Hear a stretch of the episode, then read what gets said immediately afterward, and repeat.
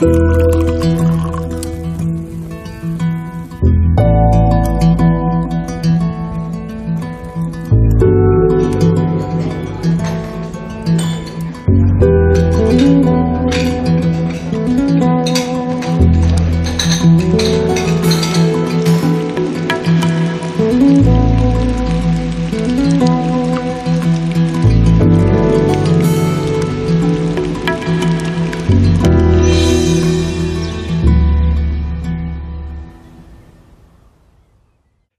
willkommen zum Genusscast. Hallo Maha. Hallo Heckpiet. Heute befinden wir uns an einem kalten Donnerstag, den 3. Dezember 2020, zu später Stunde im Phonodrom. Ja. Draußen ist es kalt. Es wirklich Kalt, ja, es ist gefühlt kälter, als es eigentlich ist. Es ist also ein Grad Temperatur, aber es weht ein kalter Wind. Ja. Und ich habe äh, vorhin mal nachgeschaut. Äh, also der Deutsche Wetterdienst sagt gefühlte Temperatur minus vier. Ja, so fühlt Und sich das ist auch so, denn ich bin ja zu Fuß hergekommen äh, und das hat mich da irgendwie weggeblasen. Also es war wirklich unangenehm. Ja, das stimmt. Ja, seit heute sind die Corona-Maßnahmen weiterhin verschärft worden. Ne? Ja, verschärft ja nicht, Ja, also verlängert, verlängert, Entschuldigung, verlängert. Verschärft. Und manche Bundesländer haben sie verschärft. Ne? ja, ja, Sachsen und Co. ja. Ja, aber nicht so wie in Italien. Nee, Ich hat ja gesagt, Weihnachten fällt aus. fällt aus. Ja. Ja, ja. Also das fand ich schon krass. Also gerade Italien, ich meine, da ist auch äh, der Vatikan und so, also Mhm. die Kirche spielt da eine starke Rolle und Weihnachten spielt da eine sehr starke Rolle und vor allen Dingen der Familienzauber, also eigentlich alle, ähm, ja gut, von den einen Freunden aus Pisa, da ist die Mutter äh, gestorben, aber sonst hätten die zu Weihnachten da durchs halbe Land fahren müssen. Mhm. Und da gibt's halt viele, die in der Situation sind. Also Mhm. gerade Leute, die äh, wo in den Beruf eingestiegen sind, der woanders ist und so. Und äh, die sind alle da sehr, das ist äh, ja ein ziemlicher Einschnitt, dass man denen Ja, sagt, ja. ihr müsst zu Hause bleiben. Stell dir mal vor, das wäre hier in Deutschland. Also. Da würden sie uns, die Querdenker, würden uns noch querer stehen, ne?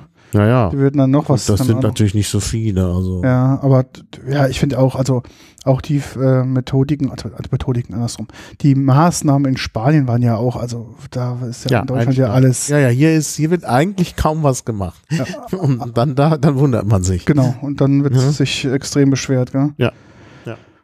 Hm, ich bin gespannt, Ja, ich bin auch gespannt. wie es so da jetzt weitergeht. Ja, wir haben noch ein bisschen, äh, wie es weitergeht. Wir haben auch noch ein bisschen Störungen im Betriebsablauf gehabt auf unserer Webseite. Wir haben ja unsere Ja. ganze Genusscast-Webseite Mhm. ja komplett, also umgezogen und neu installiert, weil wir haben ja eine Version, die haben wir ja schon seit Jahren immer wieder geupdatet und wie das halt so WordPress ist, ab und zu verträgt es manche Dinge nicht und dann fängt man Mhm. mit diesen ganzen Datenbank-Aufräum-Tools und WordPress-Bordmitteln und irgendwann endet man dann quasi in so einer in so einem Problem, dann stellt man fest, dass die PHP-Version unten drunter zu alt ist und die Datenbank zu alt ist Genau, Wem und so weiter. Das, da habe ich auch mal schon. Das ist ganz schlimm und jetzt haben wir das neu aufgebaut. Jetzt waren die Feeds eine Zeit lang nicht verfügbar. Jetzt sollte aber alles wie gewohnt wieder funktionieren. Die Feeds sollten wieder in die Feedreader und in die Podcast-Player wieder reinlaufen. Es kann unter Umständen sein, das habe ich erst zum Schluss bemerkt, dass jetzt eine Folge, die Folge Nummer 49 bei Gummibärchen, als neue Folge noch angezeigt wird, bevor die anderen neuen Folgen angefolgt werden. Also jemand, der quasi die letzten drei Episoden ca catcht, hat die erste alte Episode ist die 49, das ist die, quasi die falsche. Dann geht es weiter mit der 66 und mit der 67. Das sind dann quasi die zwei letzten aktuellen. Also wenn da ähm, das noch passieren sollte, dann bitte drüber hinwegzusehen. Ich habe das jetzt korrigiert. Ähm, ich wollte das andere auch noch korrigieren, aber der Aufwand ist einfach riesig. Da muss man irgendwie das XML da umschreiben und Mhm. machen und tun und nochmal neu aussehen. Da wollte das Apple nicht haben und ach, die üblichen Problemchen halt. Also wenn das passieren sollte, sieht es uns nach. Jetzt sollte alles wieder wie gewohnt funktionieren. Mhm. Ja, ja, danke für deinen Einsatz. Das ist ja immer viel Arbeit. Ja, das stimmt. Und äh, äh, ich bin da leider nicht so erfahren, was Webseitenmanagement angeht. Äh, von daher ist es ganz schön, dass du das machst. Und wir sind nach, nach wie vor bei Uberspace. Ja, nach wie vor unterstützen wir Uberspace, auch jeden Monat finanziell.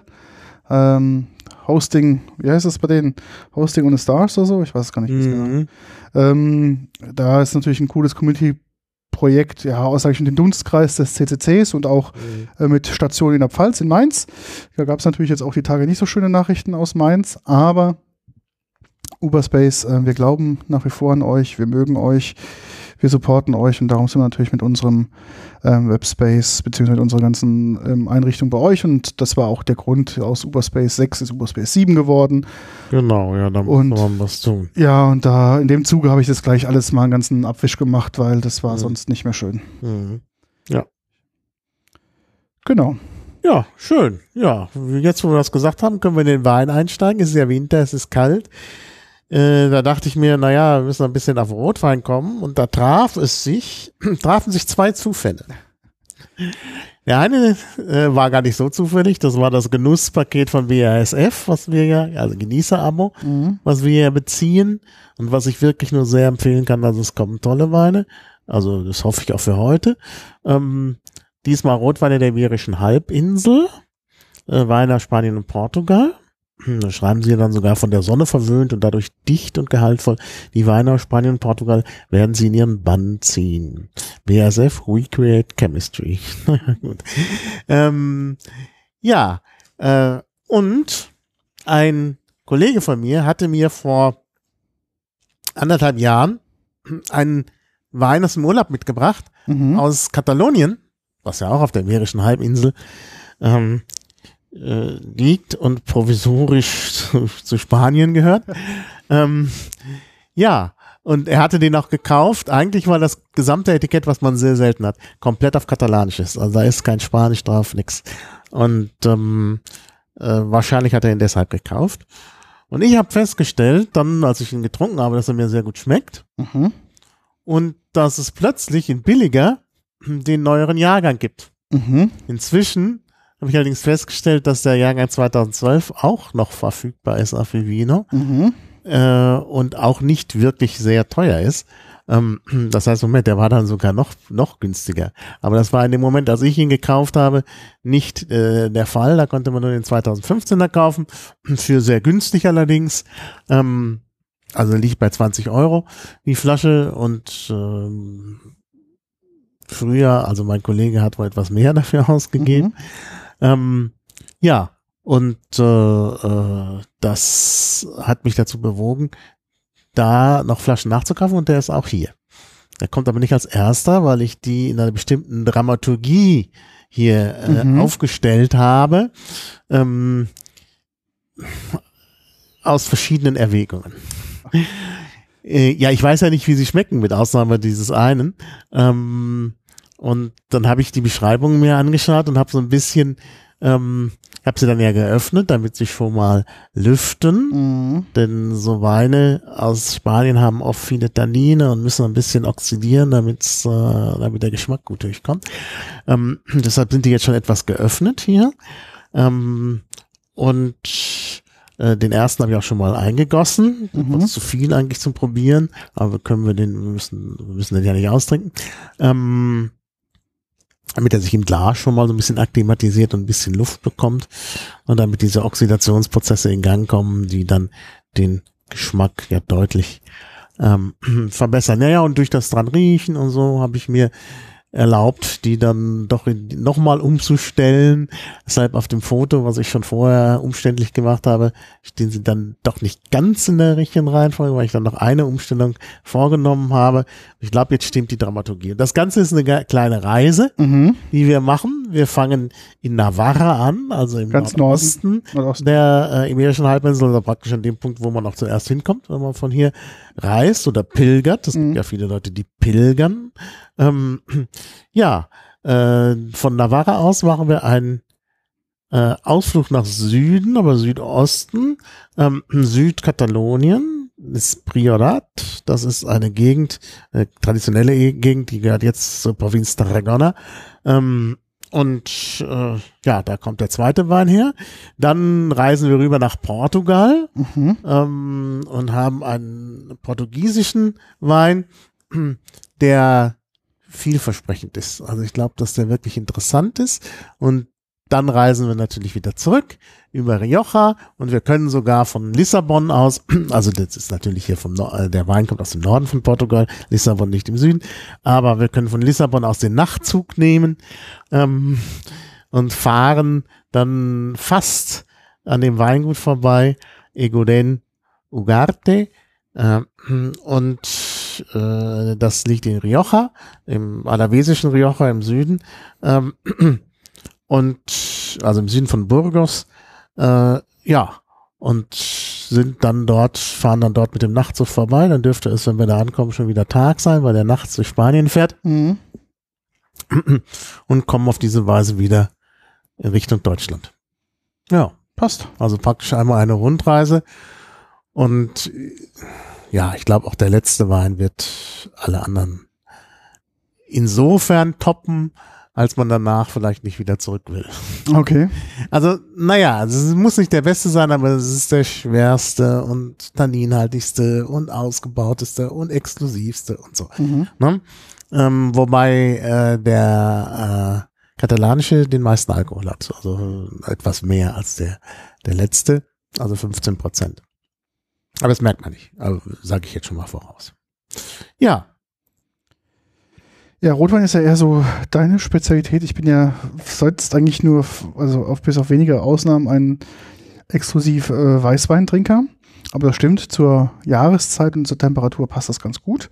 Ähm, sind es eher jetzt so Essensbegleiterweine oder eher so Sipping-Weine vorm Kamin?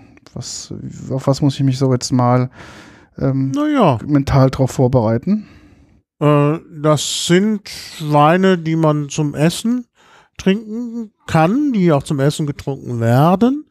Ähm, die sind also vielleicht, äh, naja, vielleicht ist der eine oder andere sogar äh, gar nicht so sehr zum Alleintrinken gedacht, weil er dann doch, äh, also ich kann mir vorstellen, dass zwei davon doch etwas tanninhaltig sind.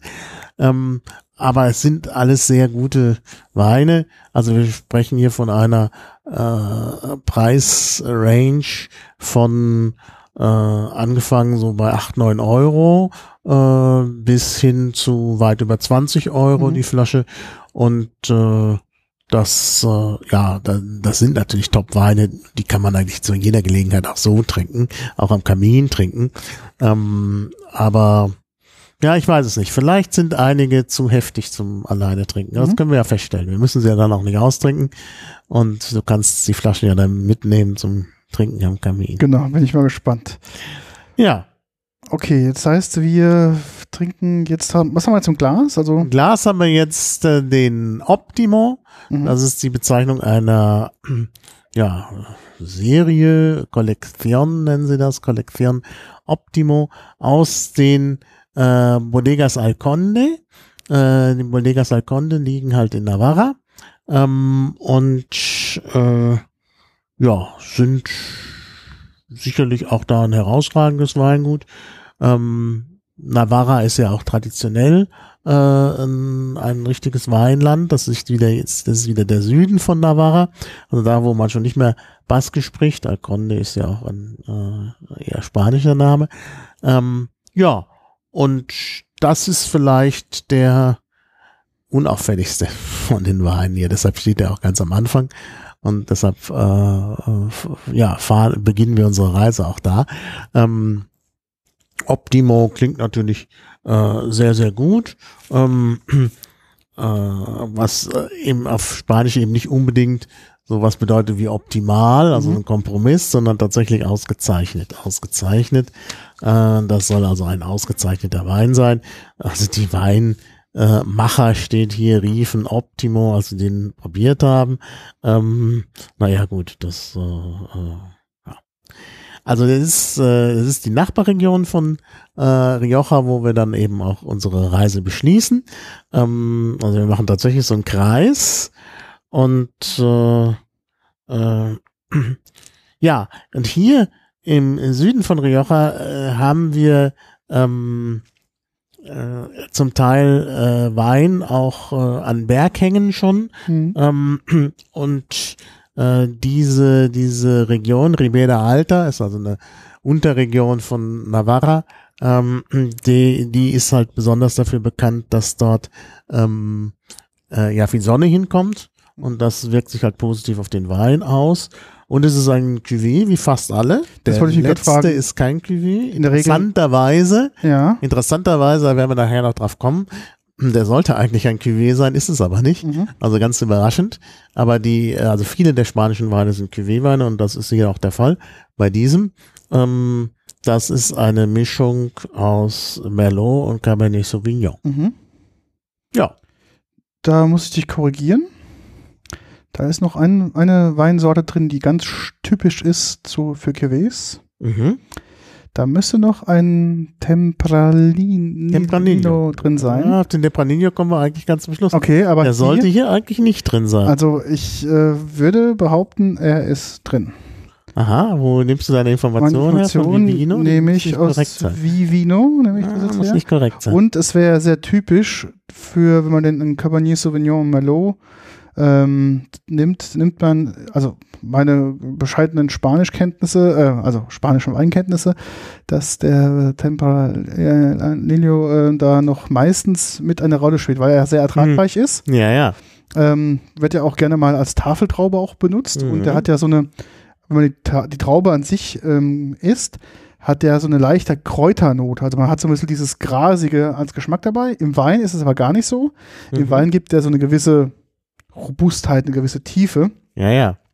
Und ähm, den nutzt man halt gerne für, ja, also in Kombination mit einer, ähm, mit einem Cabernet, äh, mit einer Cabernet Sauvignon als Ausgleich, weil ein Cabernet natürlich bedeutend feiner ist. Mhm. Also ich bin gespannt. Also das ist jetzt nur so meine Vermutung. Du kannst mich natürlich Ja. auch gerne. Also auf dem Beipackzettel von äh, äh, BASF, auf, dem ich, auf den ich mich hier mehr verlassen Ja, würde, würde ich auch tun. Ja. steht nur drauf Merlot und Cabernet Sauvignon. Okay. Und das, äh, ja, das ist natürlich interessant. Also dass eben Tempranillo fehlt, der aber nachher kommt. Mhm. Ähm, der Tempranillo ist übrigens der äh, die wichtigste Weinsorte äh. Rebsorte Spaniens. Also da wird praktisch nur Tempranillo angebaut. Das hat auch was mit dem mit der Reblaus zu tun. Die hat ja gewütet in Spanien und Ja. hat ja äh, uns zum Beispiel die Orangen Genau. gebracht, weil die Valencianer halt äh, ihren Wein nicht mehr anbauen Mhm. konnten. Äh, also das war natürlich ganz Mhm. furchtbar für die. Ne? Also sind viele Existenzen vernichtet worden. Leute sind ausgewandert, weil sie keine Überlebenschance mehr hatten in Valencia. Äh, aber dann sind ein paar findige Leute auf die Idee gekommen, wir können es mal mit Orangen versuchen, Mhm. weil Wein ging eben nicht mehr wegen der Reblaus. Und äh, das war dann ein Erfolg. Und da kommen jetzt in Europa die meisten Orangen, ja. Aber das wird mich ja dann noch mehr sein, weil aus Navarra ja eh dann das, das schlechte Land für diese, das, das Land für, oder der- die Anbaugebiete eh für diese Weinsorte ist, dass man dann einen macht ohne. Ja. Aber ich bin gespannt. Wir gucken mal. Wir Also gucken Melon mal. Es gibt sowieso. noch eine Besonderheit bei diesem Wein, die verrate ich vielleicht, bevor wir sie probieren. Ja. Ähm, aufgrund der besonderen klimatischen Bedingungen Ja. dort, also der Wärme, kann man die äh, äh, kann man da ein besonderes Weinverfahren äh, machen, nämlich das sogenannte Appassimento-Verfahren. Das besteht darin, dass die Trauben, man sagt, am Stock rosinieren. Das heißt also ein bisschen wie bei uns der Die Beeren- Eiswein. Ja, aus Äh, allerdings wird es nicht über äh, Eis gemacht, äh, sondern äh, tatsächlich ist es mehr wie Beerenauslese. Sie werden halt etwas länger hängen gelassen und durch die starke Wärme verlieren sie Flüssigkeit, werden also mehr zu Rosinen, mhm. äh, haben also einen hohen Zuckeranteil. Das heißt, sie werden auch dann relativ auch spät geerntet, Die werden logischerweise. dann relativ spät geerntet, ja, ja. Okay. Und das ist noch besonders, das geht nur da. Und deshalb ist es auch einmalig wieder für spanische. Mhm. Also ich bin sehr gespannt. Ich auch. Aber er ist eigentlich auch der preisgünstigste Wein. Okay. Irgendwie 8,50 oder so glaube ich, der Durchschnittspreis bei Vivino. Also riecht also auf jeden Fall schon mal, dass er B- Barrique gesehen hat, Mhm. Ja, das hat er auf jeden Fall ausbauen. aber, aber, auch. aber nicht viel. Mhm. Riecht leicht tanninhaltig, aber nicht wirklich so stark. Mhm. Soll aber wenig. Also hier steht extra wenig Gerbstoff. Das habe ich noch Mhm. ganz an den Anfang gesetzt. Ja, aber er riecht.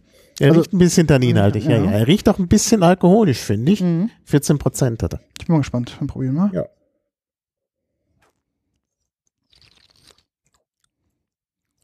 Mhm. Mhm. Der hat so ein- zum Schluss so eine Art Parfüm. Ja, der hat einen parfümigen Abgang, ja. Ja. Aber wo wenig Er Säure. ist samtig, un, er Ja. ist wirklich ungeheuer samtig das stimmt. und er hat ähm, so richtige Fruchtnoten. Ja.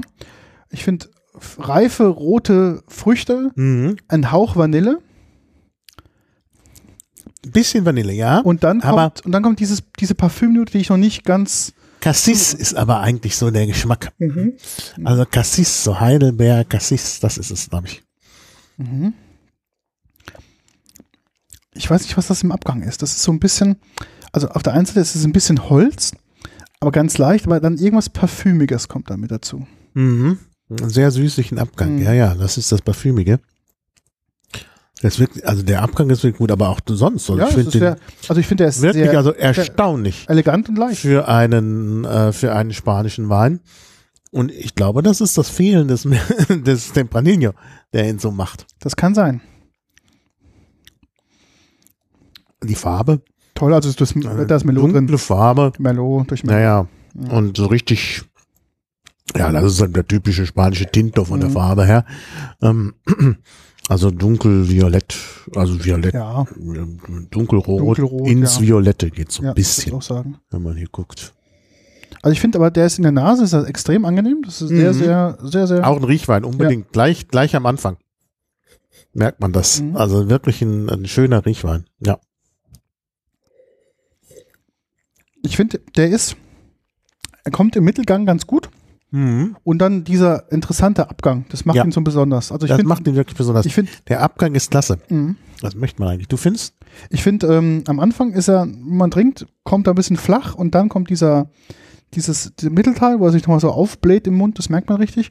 Und dann kommt dieser interessante Abgang. Ich glaube, das ist ein sehr guter Essensbegleiter, weil er nicht so extrem Mhm. ist. Auch der Na. Abgang nicht so extrem ist.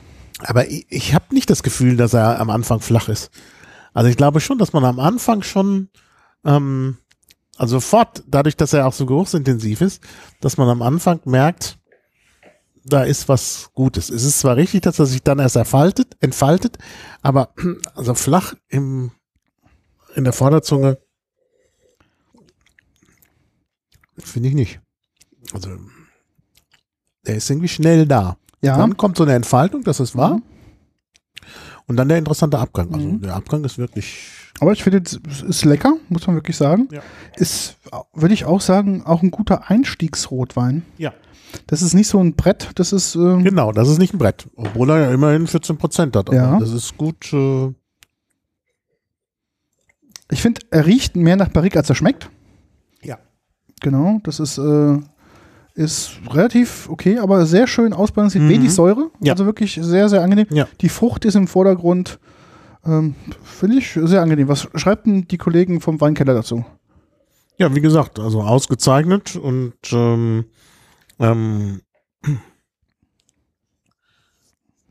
dass eigentlich halt die Nachbarregion Rioja diejenige ist mit den Cuvées, die da sehr punkten und sehr international sehr äh, konkurrenzfähig geworden sind. Dann kommen wir aber auf diese Gegend mit der besonderen Unterregion, die, ja, das habe ich ja vorhin schon äh, erzählt. Und dann kommt äh, maßvoller Holzausbau, fruchtbetont mit einer typischen Cassis-Note, das Mhm. kann ich bestätigen, weich am Gaumen.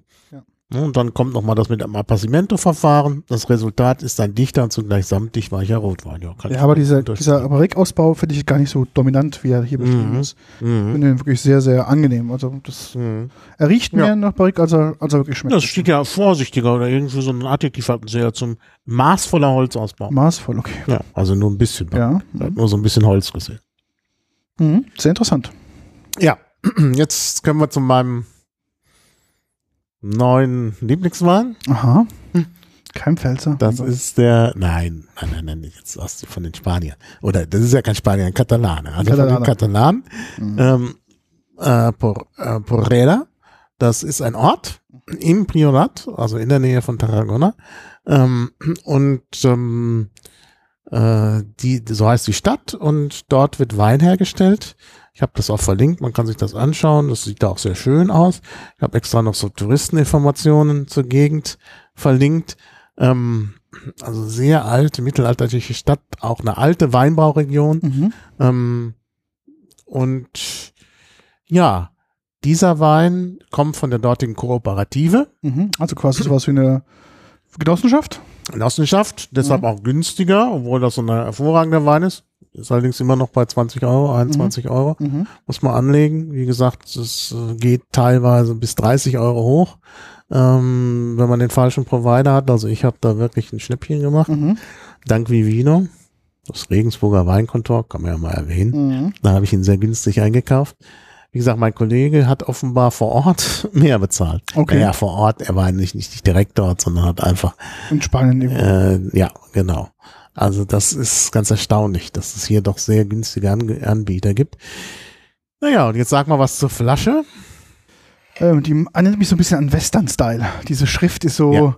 So ein bisschen Western-Style. Ich erkläre dann gleich, warum. Und ist. ähm, sehr, also ein sehr schönes Etikett. Das ist ein weißes oder so ein ja, recyceltes Weiß-Etikett. Vorsichtig schützt es Achso, stimmt, ja, genau. Das ist noch auch ganz schon- toll.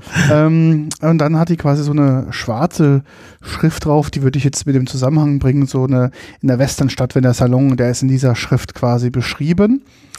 Ähm, ganz viele Sachen, die ich natürlich mit meinem Spanisch nicht lesen kann. Das ist auch auch, katalanisch. Katalanisch, Entschuldigung. Spanisch nicht. Ähm, interessant ist auch, dass die Schrift nicht unbedingt immer auf einer Linie ist. Also die Buchstaben Ja. sind so ein bisschen wild, ähm, also nicht hundertprozentig auf einer Linie sind, so ein Das ist bisschen nach oben schlampig. so ein bisschen Fehldruck. Das Genau. ist auf allen Flaschen, das ist gewollt, Mhm. äh, dass da oben so ein, so ein bisschen so ein hellerer Fleck ist Mhm. in der Schrift. Und dann gibt es irgendwie so ein kleines, unten rechts so ein kleines Siegel drauf mit einer Nummer. Mhm. Und die Rückseite ist eigentlich auch relativ schlach, schlecht, sch- schlicht, nicht schlecht, äh, schlicht gehalten. Ähm, 2015er Jahrgang ist das. Steht hier drauf? Die Alkohol? Ja, steht hier drauf? Ja, müsste draufstehen. 15 Prozent. Ah, hier vorne, genau. Ja, ja. Mhm. Genau, so sieht das alles aus. Aber erzähl mal, was, was ist denn mit, dieser Schrift auf sich? Ja, das ist äh, ein bisschen Jugendstil 19. Jahrhundert, Mhm. also Ende des 19. Jahrhunderts, äh, wo man halt, wo, wo Katalonien besonders äh, äh, besondere äh, ja, Erfolgsphase hatte. Mhm. Und äh, das soll so ein bisschen daran anknüpfen und darauf verweisen. Also ein bisschen äh, das Alte wird dargestellt aus dem 19. Jahrhundert. Das hat aber auch was damit zu tun, äh, was da drin ist. Mhm. Da ist nämlich eine Rebsorte drin, nämlich äh, Carignana heißt die auf äh, Katalanisch. Ähm, die ist, so und jetzt kommt das Absurde, äh, das ist die wichtigste, nee, die zweitwichtigste Rebsorte in Spanien. Tempranillo haben wir schon gehört, ist die wichtigste. Das ist die zweitwichtigste Rebsorte in Spanien. Nee, nicht in Spanien, weltweit. Weltweit ist das die zweitwichtigste. Äh, jetzt muss ich nochmal nachgucken, nicht, dass ich was Falsches sage. Äh, aber diese Rebsorte ist verdrängt worden durch, ähm, also gerade in Spanien, deshalb, also weltweit muss es sein, Mhm. äh, ich habe es verlinkt, also können alle nachgucken, damit ich, äh, damit ich erzähle vielleicht Falsches. Ähm, also ich habe den französischen Namen dazu geschrieben, weil der ähm, äh, äh, in Deutschland bekannter ist. Und jetzt kann ich da nicht draufklicken, das ist ja doof. Ähm, hm, ja, gut, dann muss ich das jetzt hier mit Cut and Paste machen. Das ist auch nicht schön, aber nee, es geht gar nicht. Ähm, naja, wie auch immer. Äh, äh, ja, es ist weltweit, glaube ich, die zweitwichtigste Rebsorte. Mhm. Ähm, und in Spanien äh, hat dieser Verdrängungsprozess äh, stattgefunden. Ja, nicht die zweite. Also von Anfang. Falsch. Äh, alles zurück auf Genau. Anfang. Am besten löschen. Nein, Genau. ja nicht schlimm. Ähm, nein, es ist die zwölf häufigste, so zwölf heut- häufigst angebaute rote Rebsorte der Welt. Mhm. Äh, und das ist äh, ganz erstaunlich, denn in Spanien gibt's die kaum noch. Mhm. Die ist nämlich in Spanien verdrängt worden durch die bekannte Rebsorte Garnacha. Mhm. Garnacha, Grenache auf Französisch, ähm, hat die praktisch ersetzt. Und zwar hat dieser, äh, dieser Ersetzungsprozess Prozess was damit zu tun, dass ähm, die, äh, die Gra äh, Garnacha äh, eben widerstandsfähiger ist, insbesondere gegen Mehltau. Und äh, Carignana oder Carignan ist da sehr anfällig. Mhm. Und deshalb, äh, die Leute wollten halt mehr Ertrag haben und sind dann umgestiegen. Es könnte auch wieder mit der, mit der Reblaus zusammenhängen, dass man dann insgesamt mehr auf Widerstandsfähige gesetzt hat. Und heute äh, ist halt der typische Wein, auch gerade in Südspanien äh, und in Katalonien, eben mit der Garnacha-Rebe. Mhm. Ne? Und dann Tempranillo, vielleicht auch äh, äh, eine Kombination, denn die Garnacha-Rebsorte hat äh, wenig Tannin, ist tanninarm Mhm. und Tempranillo ist tanninhaltig eher, je nachdem, wo er angebaut wird, klar. Also immer wenn es kälter wird und höher wird, kommen mehr, äh, treten mehr Tannine auf. Genau. Und ähm, deshalb kombini- kombiniert man die oft. Also der typisch spanische Wein ist halt ähm, äh, Tempranillo und, und äh, Garnacha. Mhm. Und hier haben wir jetzt eben dieses Carignan, äh, das eben die traditionelle Rebsorte ist, zusammen mit Garnacha. Ähm, praktisch der Nachfolger von äh, Carignan. Und das macht natürlich, äh, da knüpft man eben an diese Tradition an Mhm. ne, äh, die eigentlich in Spanien ausgestorben ist. Also das alte, das 19. Jahrhundert und deshalb eben auch dieses Etikett, Mhm. was so ein bisschen eben auf diese Zeit verweisen soll. Und noch was an der Flasche verweist auf das alte. Ja, das ist ähm, beim Öffnen, es ist, ähm, also auch die vorgängige Flasche hatte ein, ähm, auf jeden Fall einen Korkverschluss und dieser Korkverschluss war mal mit Wachs immer versiegelt. Genau, das ist mit Wachs und nicht mit dem, äh, mit diesem, Banderole. mit der Banderole, beziehungsweise das ist ja so ein Schrumpf, äh, also eine Schrumpfkapsel. Genau, ja. Schrumpft äh, da drauf und dann ist das fest. Also mit Hitze macht man das. Und ähm, die, das alte Verfahren, was natürlich teuer und aufwendig ist, ist halt dieses mit dem Wachs. Das macht man heute nicht. Mhm. Und es ist auch, ich muss ganz ehrlich sagen, wenn man das abmacht, da krümelt das Wachs dann durch Ja, die Gegend. Muss nicht sagen, ne? Muss nicht sein. Aber immerhin, also sie wollten da ganz traditionell sein, nicht nur mit dem Etikett. Und das finde ich ja gut, dass man alles dann durchzieht Ja. und eben auch das Wachs Mhm. da nutzt. Ich bin mal gespannt, wie er Ja. geschmacklich ist in der Nase. Er muss leider atmen und wir haben Ja. ihn zu spät geöffnet. Wegen des Wachses wollte ich dir ja zeigen, dass, dass es was Besonderes ist. Deshalb hat er vielleicht nicht genug geatmet. Die anderen haben mehr geatmet. Aber, so, aber Tannin halte ich auf jeden Fall, das riecht man Mhm, direkt man schon. riecht das Tannin raus. Genau. Ja, und er ist auch bedeutend in der Nase auch alkoholischer, Ja, er hat ja auch mehr Alkohol, 15% Ja, 15%, Das ist hier der, aber es- stärksten. aber es ähm, spiegelt sich auch definitiv in der Nase wieder. Mhm. Und ähm, Aber hat sonst auch ein bisschen so eine fruchtige Basis. hat eine fruchtige und eine holzige Basis. Mhm, also, klar, das ist, äh, ja, ist ja auch ausgebaut. Und auch irgendwas Frisches, also sowas wie, also irgendwas, sowas, äh, ich würde schon fast sagen, ein, so ein, so ein äh, Hustenbonbon, äh, Frische hat das irgendwie, Eukalyptus irgendwie. Mhm, hat eine gewisse? Frische. Eukalyptus ist ganz gut, ja. Also will ich nicht sagen Hustenbonbon. Das klingt zu negativ, aber hat einen frischen ja, Geruch. ja, ja, das ist so es ist auch erstaunlicherweise doch ein, ein frischer Wein, obwohl er von 2015 ist. Aber der ist schon schwer. Hm. Der ist schwer. Der ist richtig, der wird immer dicker. Mhm. Der, der, der hat auch wirklich so einen dicken Geschmack. Mhm. Der ist wirklich, da hast du, wie als ob er wirklich dickflüssig wäre. So fühlt er Mhm. sich im Mund an. Ja. Schwarz, Quatsch, Sauerkirsche, Pflaume. Ja, Sauerkirsche Pflaume. Ganz genau. Ja. Also kann man gut, gut durchschmecken. Mhm. Eine sehr deutliche Frucht, also sehr ausgeprägt, sehr charakteristisch. Mm, Und auch ein bisschen anhalten im Nachgeschmack, finde ich. Mhm. Also geht nicht weg sofort. Eine leichte Holznote, die er- Die erinnert Holznote ein bisschen Zedernholz. vanillig. Ja, bisschen vanillig. finde Ja. Zedernholz. Zedernholz. Mhm. Mhm. Zedernholz, ja.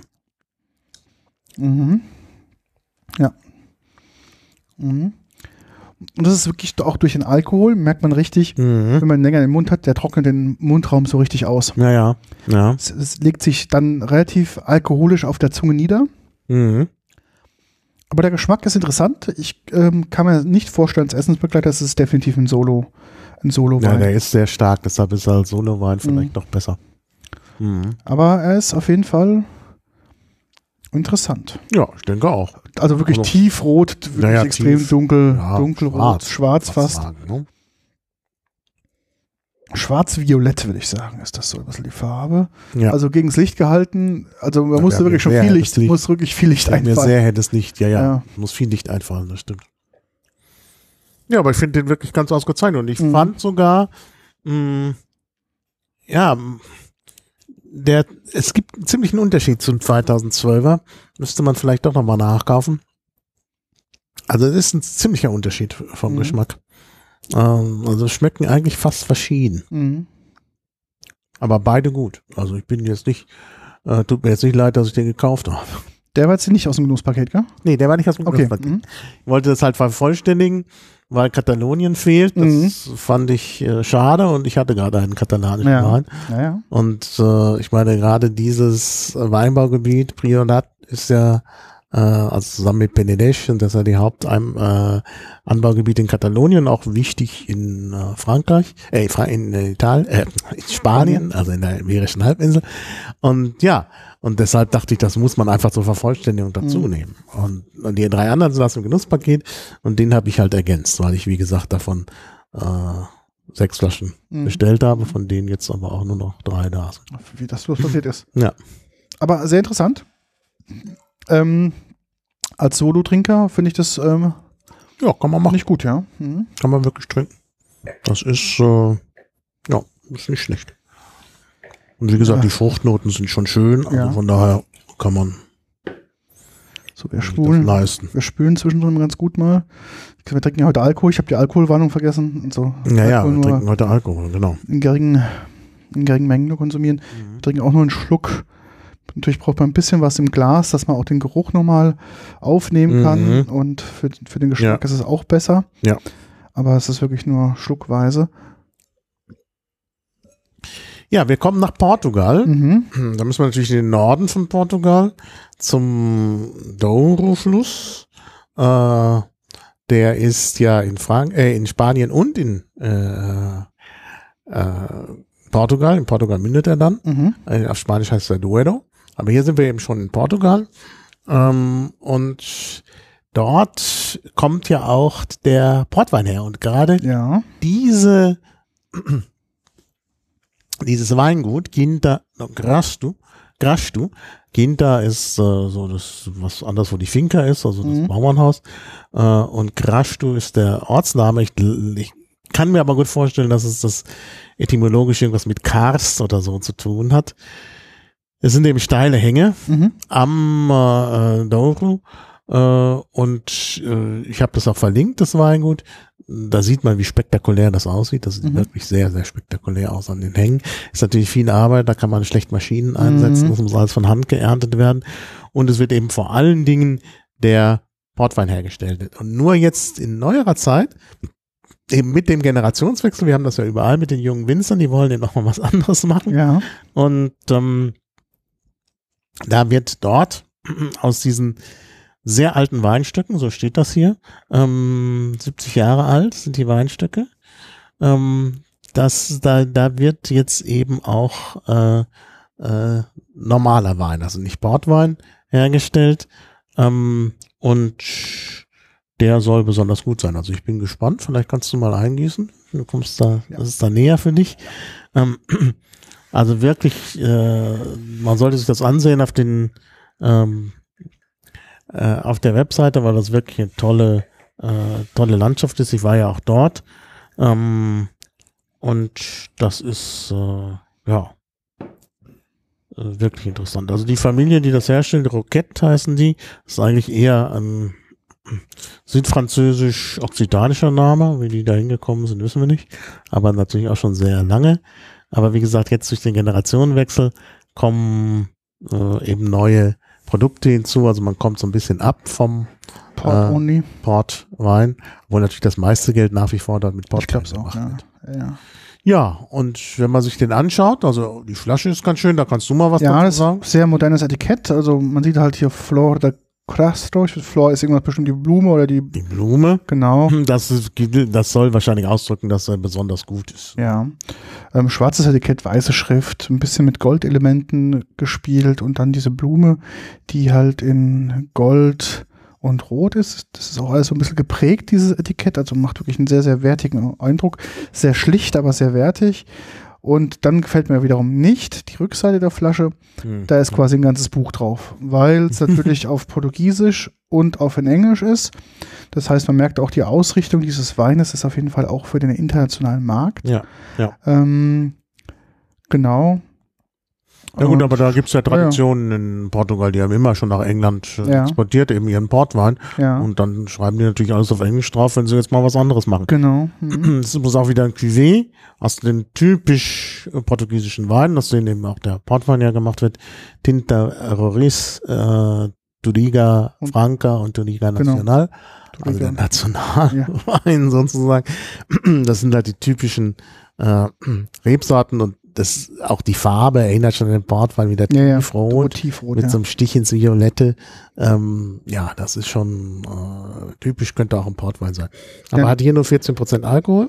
In der Nase etwas flacher, muss ich sagen. Ja, er riecht aber auch da schon ein bisschen in Richtung Portwein. Ja, Also wenn der jetzt viel Alkohol hätte, da kommt ja eben der viele Alkohol Ja, ja. dazu, um den äh, Prozess, den äh, Fermentierungsprozess zu stoppen. Ähm, könnte könnte Portwein sein, aber der fehlt eben. ja, und der riecht so ein bisschen, also riecht Ja, sehr frisch, muss ich sagen. Mhm, er riecht sehr frisch. Obwohl er 2018, ja gut, okay. Das Ja gut, der ist auch der frisch. frischeste, 2018. Ähm, also der hätte wahrscheinlich Potenzial zum Lagern, aber wir wollten ja probieren. Mhm, Ich bin mal gespannt.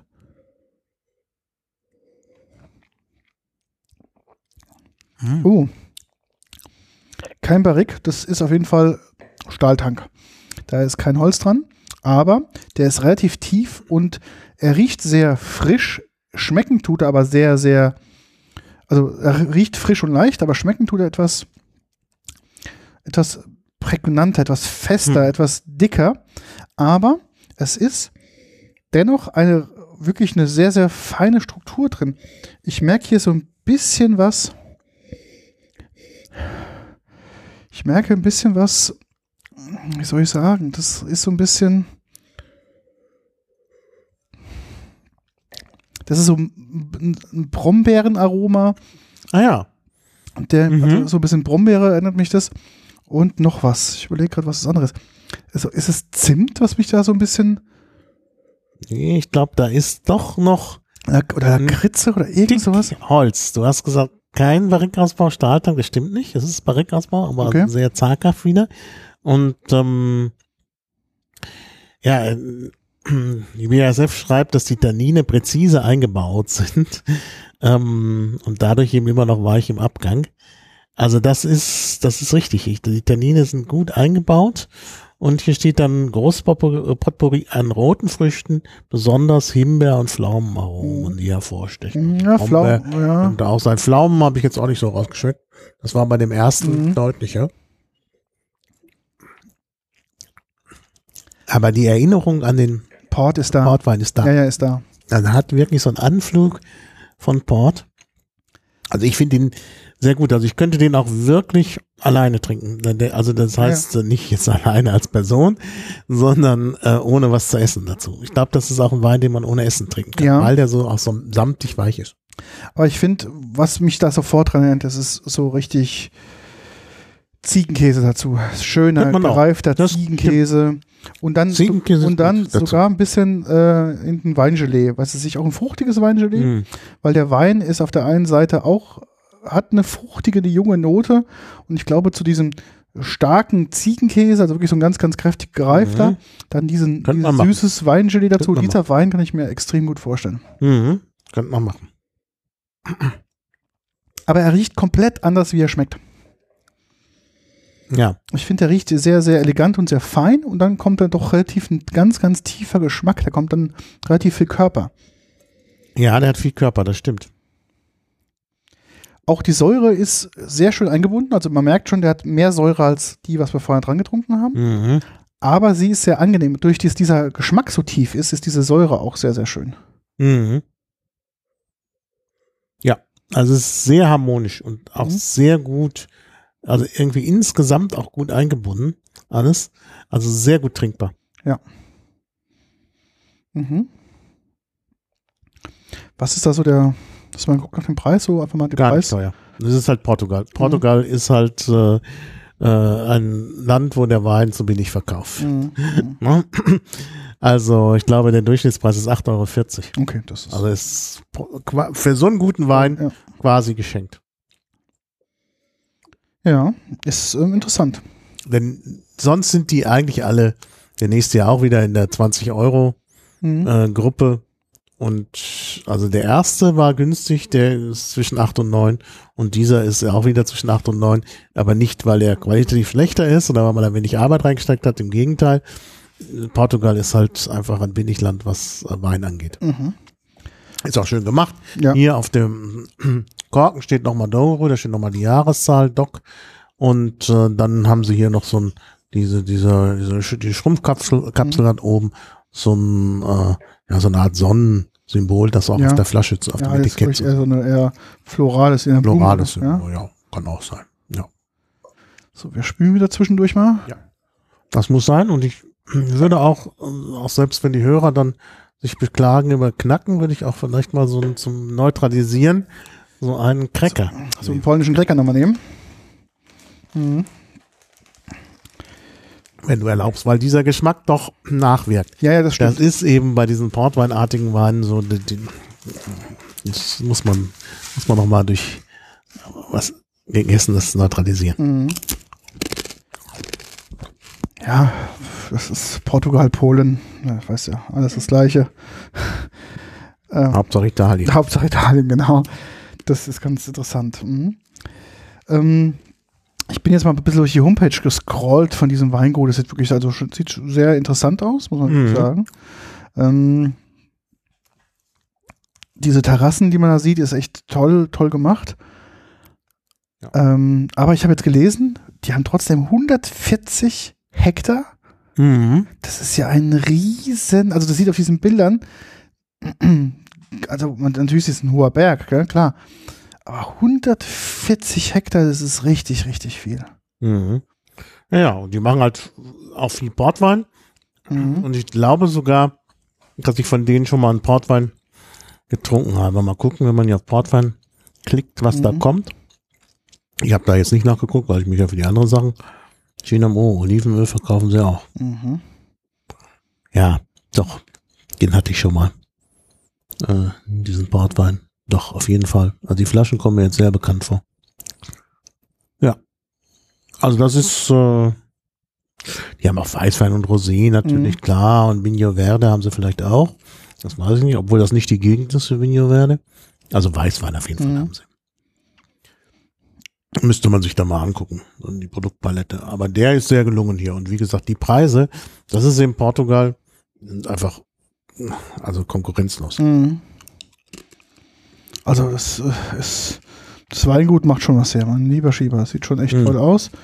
Und scheinbar kann man auch da übernachten oder so, gell? Ich habe da irgendwelche Essensbilder gesehen, dass da Leute quasi Das kann sein, das machen die in Portugal oft. Ja. Übrigens auch das nächste Weingut, was wir haben werden, Mhm. hat auch ein sehr, mh, also habe ich auf der Webseite gesehen, auch ein wohl sehr schönes Hotel. Mhm. Ah ja, hier, Wine Tourism. Also zumindest machen die da ja mit Übernachtungsmöglichkeiten und so weiter. Mhm. Ja, World's Best Vineyards 2020 den achten Platz gewonnen. Mhm. ja, unglaublich, 8,45 Euro. Kann ich, kann ich den hier gleich kaufen?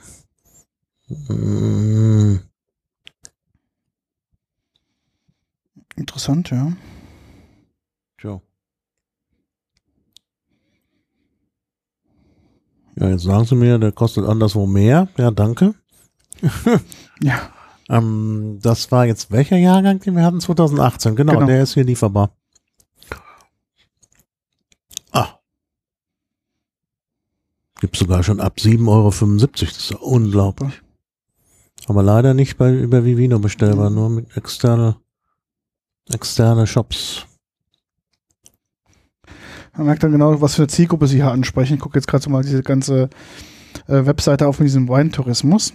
Ich glaube, ich kann man es per Auto erreichen. Per Zug. Das sind nur 20 Minuten von. Äh, nee, doch nicht.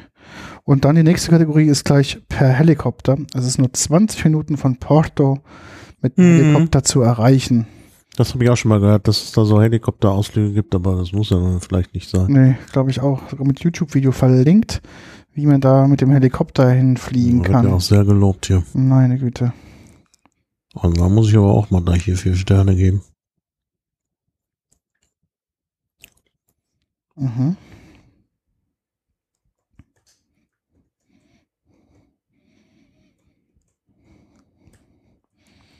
Ja, ist schon sehr, äh, sieht schon nett aus da, muss man wirklich sagen.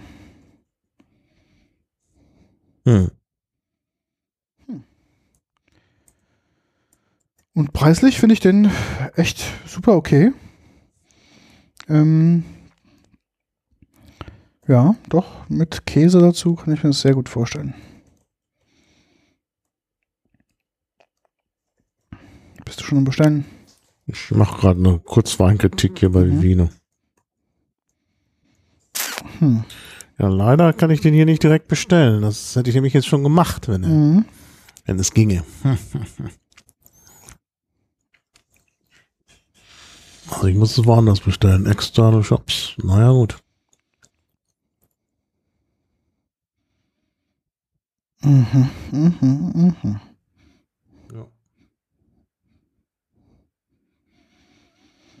Mm.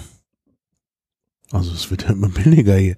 Gibt's einen äh, Diener, der hat den für 6,95. Mhm.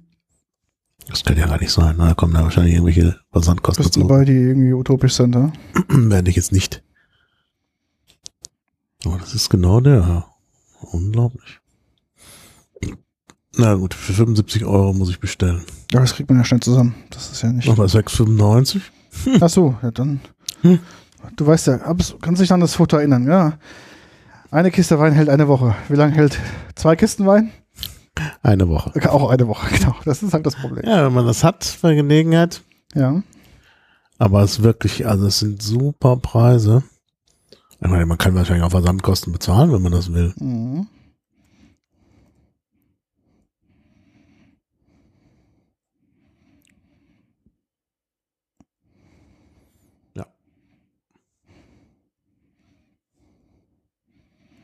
Ich bin gespannt. Ja, also wie gesagt, ich kaufe ihn jetzt nicht, aber, aber äh, den sollte man kaufen. So, dann kommen wir jetzt zum Höhepunkt des Abends. Bin ich mal gespannt. Egoden Ugarte aus Rioja. Mhm. Es ist ein baskischer Name, da sage ich auch gleich noch was dazu. Und das ist ein kein KW, der erste, oder? Das ist der erste, der kein Cuvée ist, obwohl Ego, Egoden Ugarte sonst Cuvée herstellt. Okay. Und die auch typische dem Rioja, Mhm. eigentlich trinkt man da nur Cuvée. Ja, darum. Und das ist jetzt die absolute Ausnahme. Mhm. Tempranillo, nur Tempranillo. 14,5 Prozent, also auch wieder recht schwer. Mhm. Und äh, gilt hier als exklusiver Rioja, exklusiv, weil er für die BASF hergestellt wird. Mhm. Kann man aber beim Weinkeller der BASF beziehen. Und ähm, ja, sie schreiben hier, äh, dass aus äh, dieser Gegend am Ebro-Fluss die elegantesten Rioja-Weine kommen. Mhm. Der Ort heißt La Guardia, also ein spanischer Name, äh, nämlich die Wache, denn das ist direkt die Grenze, äh, ja praktisch äh, im Mittelalter die Grenze zu südlich von Burgos die Grenze zum Maurenreich. Mhm. Äh, El Andalus, also ganz Spanien war ja, also der größte Teil Spaniens war ja maurisch und ähm, da gab es eben hier, also von Burgos ausgehend, ja dann auch die Rückeroberung und da gab es halt diese Grenzposten. Ähm, südliches Rioja ist also noch Bask genannt, aber man spricht dort nicht mehr Baskisch, man hat früher da mal Baskisch gesprochen, deshalb gibt es da viele baskische Namen und Egoden Ugarte ist so einer. Die baskischen Familiennamen sind ja immer Hausnamen, also Mhm. bezeichnen Häuser und beschreiben dann auch die Lage des Hauses. Also Ugarte ist zum Wasser hin, Mhm. Udu ist das Wasser äh, und Arte heißt sowas wie bis oder zwischen. Mhm. Äh, kann auch zwischen dem Wasser sein, aber es geht zum Wasser hin, da ist ja der Ebro-Fluss, ist ja klar. Äh, das Haus ist dahin ausgerichtet und Eguden heißt äh, irgendwie sowas wie von der Sonne. Mhm. Mm, Also es geht also Richtung Sonne und Wasser. Also Richtung Fluss, genau. Süd, Südfluss. Also der Fluss ist ja, geht ja von Süden nach Norden, aber so in leichter äh, Ost-West-Richtung.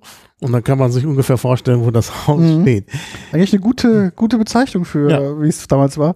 Heute macht man dafür, äh, wie heißt es, these three words, um Platz zu besteuern. Genau. Und äh, so haben halt das- die, die Familiennamen dafür. Das ist halt ein Doppelname. Mhm. Eguden und Ugartes müssen wohl zwei Häuser mal gewesen sein.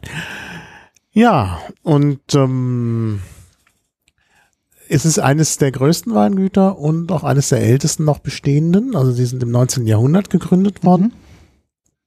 Das ist im Rioja eines der größten. und auch besten. Also es gibt sogar einen Wikipedia-Artikel, den ich verlinkt Okay. habe, über dieses Weingut in der englischen Wikipedia. Also der spanischen ist am ausführlichsten, der baskischen ist sehr kurz. Ähm, also es ist ein ganz berühmtes Weingut, haben bestimmt auch die einen oder anderen schon gehört. Ich habe da, äh, ich habe äh, von denen auch schon mal Weine getrunken. Ähm, also sie sind wirklich, wenn es um Rioja-Weine geht, ist das so die erste Adresse. Haben auch ein Hotel und sehr schöne Lage, alte Keller. Ähm, und wie gesagt, man fährt da ungefähr so lang mit dem Nachtzug nach Lissabon. Und äh, ich habe da eben auch ähm, tatsächlich äh, ja mal rausgeschaut auf die Weinberge vom Nachtzug aus. Mm, ist also eine tolle Landschaft auch. Alles wirklich schön dort. Mm, also auch ein Riechwein. Mhm. Riecht leicht alkoholisch, aber nicht so stark Ja. gerade. Und hat so ein bisschen Frucht und auch so eine leichte Süße Ja. im Geruch. Vanille, bisschen, Tabak, würde ich sagen. ja. So eine leichte Tabaknote, so also Mhm. frischer, frischer Tabak, also so richtig ähm, frisch gerollter Tabak. Wieder relativ dunkel. Natürlich, Ja, Tempranillo ist dunkel. Ist dunkel. Tempranillo heißt übrigens die kleine Frühe. Mhm. Äh, Temprano heißt früh. Ähm, die man also offenbar etwas früher erntet Mhm. als andere Trauben. Und ist eben eine sehr widerstandsfähige Traube und hat praktisch Spanien dann erobert. Mhm.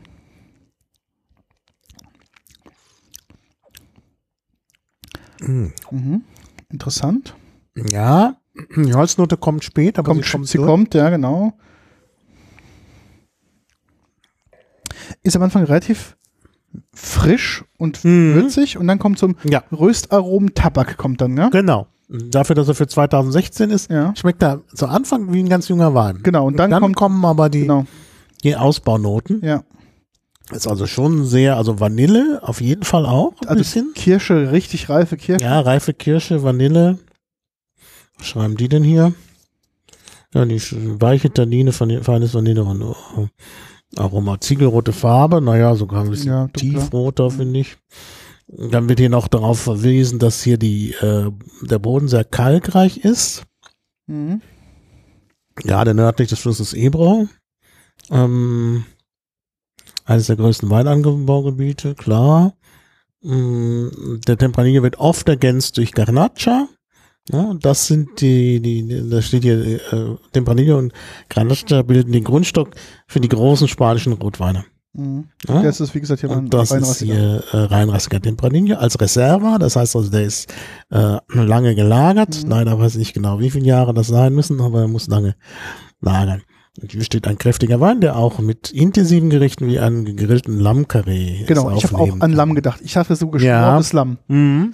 Wie man das halt so kennt in Spanien, Mhm. ne? irgendwie so ein großer Ja, ist. Lebenstopf genommen, das, Das ist halbe Lamm da rein, ein bisschen Gemüse dazu, paar Kartoffeln und dann in so Ja. einen alten Ofen geschoben und dann, wenn es dann rauskommt, nach gefühlt 12 Stunden, den, das zu essen und dazu diesen Wein zu trinken, Mhm. das ist, glaube ich, äh, Ja. Die Kombination, die ich mir auch vorstellen kann. Mhm. Aber auch hier starker, würziger Hartkäse. Mhm. Würde gut schmecken. Also mit Käse auf jeden gut. Fall. Ich habe auch noch solchen zu Hause. Ja, hier auf dem äh, Kork steht wieder 2018. Der Korken ist zusammengesetzt aus Schichten, aber nicht gepresst aus Bröseln. Das sind so Schichten, kann man erkennen. Ähm, ja. Und äh, dann hier so eine goldene Kapsel drüber. Da Mhm. steht dann auch nochmal äh, Ego de Nugarte drauf. Ähm, schwarzes Etikett. Goldene Schrift. Ja, sieht schön aus. Da ist auch nochmal das Weingut so ein bisschen abgebildet, so in ganz fein, so eine, so eine Silhouette, Mhm. weiß auf schwarz, das sieht auch gut aus. Ja, also. Und die man- Flasche, jetzt gucken wir jetzt im Vergleich, ist ein Tick höher als alle anderen. Ne? Mhm. Ja. Ja, Mhm. das stimmt, die ist höher. Na, der Alcon ist auch sehr hoch. Ja, aber die in der Mitte, die beiden, Die sind kleiner, die ja. sind kleiner. Ja. Also von der Höhe her, der Ja. Umfang ist ja der gleiche. Ja. Ja, interessant. ich finde vom Geschmack her gut. Also wie gesagt, diese wirklich super reife Kirsche erinnert Mhm. mich hier wirklich an diesen an diesen Geschmack. Ich finde aber jetzt von den vier nicht den besten, muss ich ganz ehrlich sagen. Nee, das muss ich auch sagen. Also dafür, dass es der teuerste ist, ähm, Also hier sind wir irgendwo in den 20 Euro, im 20-Euro-Bereich, kann Mhm. man nochmal nachgucken, bei Vivino, was der Durchschnittspreis ist, damit ich nichts Falsches verrate. Das ist nicht BSF exklusiv, da heißt es bei Vivino. Ja, ja, kann man nur da kaufen. Ja. Aber der Durchschnittspreis ist ja da. Ja, genau, okay. Mhm. Ja, ja, es ist natürlich schwierig. Also ich habe einen gefunden, 2013 liegt bei 13,90 Euro. ah, der hat einen Durchschnittspreis von 15,80. Mhm. 15,80.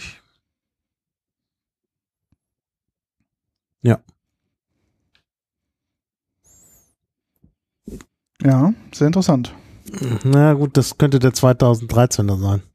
Mhm. 2016er fehlt hier in der Liste. Da müssten wir direkt mal bei BASF nachgucken.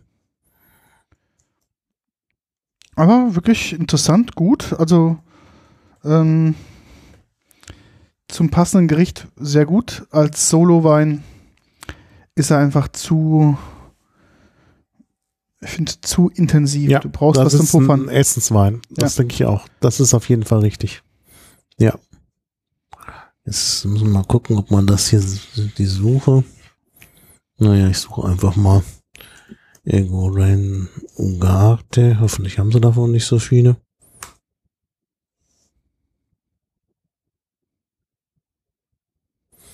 Mhm. Nee, den verkaufen sie gar nicht. Hm? Den verkaufen sie gar nicht. Wohl exklusiv BASF, aber wahrscheinlich haben sie den jetzt aufgebraucht durch das Verschicken Der Paket, im. Weinpaket. Hm. Also es gibt andere, den Quarenta und der Cosecha. Das sind auch Tempranillos. Aber die sind natürlich, das ist natürlich nicht die exklusive Sorte hier. Mhm. Ja, aber wie gesagt, ich denke, 15 bis 20 Euro wird man ausgeben müssen, wenn man ihn findet. Ja, denke ich auch. Und ja, du hast recht, das ist nicht der beste. Also ich finde ihn gut, aber Welchen findest du denn am besten? Also ich muss ganz ehrlich sagen, der erste hat mir sehr, also der erste und der zweite, also quasi der, der Baskische, ne? Navarra, ja? Genau, Navarra und der erste, die fand ich am besten. Als Nee, drittes, das ist der, der Also der- zweite ist der katalanische. also der also andersrum. Ich würde sagen, ähm, der, der Navarra hat mir am besten geschmeckt. Jetzt hast du der bei denen aus Nee, äh, der- der- Katalonien. Nee, den katalonischen hat mir am besten gesch Ja. geschmeckt, mit dieser Cowboy-Schrift drauf. Mhm. Dann den Optimo Mhm. und dann ganz, ganz dicht gefolgt von dem Flor de Castro. Mhm. Das wäre so meine, meine Reihenfolge. Mhm. Und der letzte ist wirklich auch für mich auf dem Platz des, des letzten. Also der katalanische, den fand ich auch am besten. Ich kann mich dann aber nicht entscheiden. Also Flora de Castro, äh, Crasto hat mir auch sehr, sehr gut geschmeckt. Ich glaube, der schmeckt mir besser als der erste. Aber das Mhm. passt ja gut. Dann kannst du den ersten mitnehmen. Ich nehme den Flora de Cas- Crasto mit und den äh, katalanisch kannst du auch mitnehmen, weil ich da jetzt noch drei Flaschen Ah ja, okay, sehr gut. Das ja, Und den Uga- den Ugarte schütten wir weg. genau. Ego den Ugarte. Den, ja, Ja, müssen wir nicht wegschütten. muss man nicht weg. Kann man vielleicht noch. Äh, man könnte zum Beispiel ähm, einen Blauschimmel dann mit diesem Ja, einlegen. könnte man machen. Würde sich ja anbieten. Das würde sich anbieten, ja. Ja, Ja, jetzt sind wir quasi schon wieder fast eine Stunde am Podcasten für über vier Ja. Weine. für viel Wein, aber das waren ja nun auch Weine, zu denen man viel sagen Auf jeden kann. Fall, ja auch. Ich habe gar nicht mal alles gesagt, was hier noch auf dem PASF-Ding steht, aber das Aber- müssen wir auch nicht. haben wir irgendwas Wesentliches vergessen, was Nichts die hier angemerkt haben? Was Ich glaube, wir haben alles Wesentliche. Oder haben die irgendwo gesagt, es schmeckt nach ähm, Kinderfurz und Nee, wir nee, haben es als was anderes nicht. Das haben deklariert? sie nicht. Das haben sie nicht. Ich glaube, da stimmen wir einigermaßen überein. Mhm. Nee, also ich glaube, das war eine gute Auswahl. Das ist, glaube ich, eine gute Sehr Auswahl interessant, für ja. den Winter und für den Kamin, Ja, wo man ja dann doch nicht immer nur Weißweine trinken kann. ja, das Oder stimmt. möchte. Du trinkst halt immer Schorle. Immer Schorle, ja. Einmal Schorle, äh, immer Schorle. Das, äh, das sehe ich ja etwas anders und ja, das sind eigentlich schöne Beispiele für andere Weine. Ja, finde ich auch. Also ich finde immer, das ist, ist ganz gut, mal über den Tellerrand hin, hin, hinweg Mhm. zu trinken. Ähm, dann doch Das mal. ist ja sehr vielfältig. Ja, natürlich. sind ja alle sehr unterschiedlich. Ja, ja, definitiv. Ja. Und wie gesagt, die so eine traditionelle Weinrepe mal wieder zu verkosten, ist auch was, was, was Spannendes. Mhm. Das ist ja gerade auch da, im Weinbau geht es ja auch immer weiter, noch Mhm. Andere Sorten, entwicklungsstärkere Sorten, Mhm. ertragsstärkere Sorten, robustere Sorten und dann sich dann in Anführungszeichen auf die alten Weinreben und Weinsorten auch Ja, wieder zu begeben. Das ist auch was Schönes. Das Mhm. hat auch was mit Traditionspflege zu tun Genau. und das macht auch für mich ja auch Wein aus, weil Wein ist ja auch für mich Kultur und das gehört Genau. einfach dazu. Ne? Ja. Das muss Ja. einfach mal sowas Das äh, muss mit dazukommen. Mhm. Ja. Naja, und wenn man dann denkt, dass so eine Kooperative, ich meine, das ist ja jetzt kein Einzelunternehmer, Ja, ja. sondern eben praktisch die ganze Stadt, die dahinter steht, dass die dann sagen, hier, wir, wir äh, machen das mit auch dieser Mischung ja. und wir machen das mit dem besonders gestalteten Etikett. Ich meine, sowas zu gestalten, das ist ja auch Aufwand. Na klar. Und wir machen das mit dem Wachs und so. Das finde ich ja auch sehr lobenswert. Ja, definitiv. Finde ich Ja, auch und sehr das würde man gerade von der Kooperative nicht erwarten. Da denkt man doch in der Kooperative, da wird eine Standardflasche genommen Genau. und dann stellt man da irgendwie eine Verkäuferin hin vorne und dann wird das verkauft. Ja, ja. Ja? Und dass man da aber so einen Aufwand treibt, das finde ich schon erstaunlich. Mhm. Ja, da steckt schon viel Liebe dahinter. Mhm. Sie das Ganze dann auch so auf Katalanisch durchziehen, Ja. das ist ja auch nochmal ein Statement. Auch ein Statement, was nicht immer äh, Erfolg verspricht, denn die müssen das ja auch verkaufen. Und Ja. dann sagen die in Spanien, was ist das denn? Genau. Bereits verstehen mit unserem Spanisch. Genau. Ne? Und dann, äh, hm, ja. also das ist schon Da gemacht und das muss man natürlich auch, auch äh, honorieren. Deshalb habe ich ihn ja auch gekauft, weil ich mir gedacht habe, Mensch, das ist mal was Besonderes. Mhm. Ja, das kommt einem dann Katal- katalanisch vor, nicht spanisch. Ja. ja das ist schon, Genau. schon gut gemacht. Ja. Interessant. Ja, dann äh, vielen lieben Dank für diese tolle Auswahl und für Ja, gern. das Geschmackserlebnis. Ja, ich hoffe, dass die Dramaturgie auch einigermaßen Ja, gepasst hat. Definitiv hat sie, ja. Ja, das ist ja immer schwierig, wenn man die Weine nicht kennt. Dass Mhm. dann, also ich hätte im Nachhinein es auch etwas anders gemacht, glaube ich.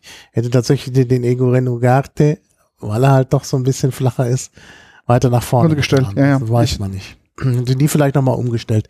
Den Flaun de Gras, äh, äh, Gras, äh, nein, ich hätte den Egoren Ugarte vielleicht sogar am Anfang Mhm. genommen.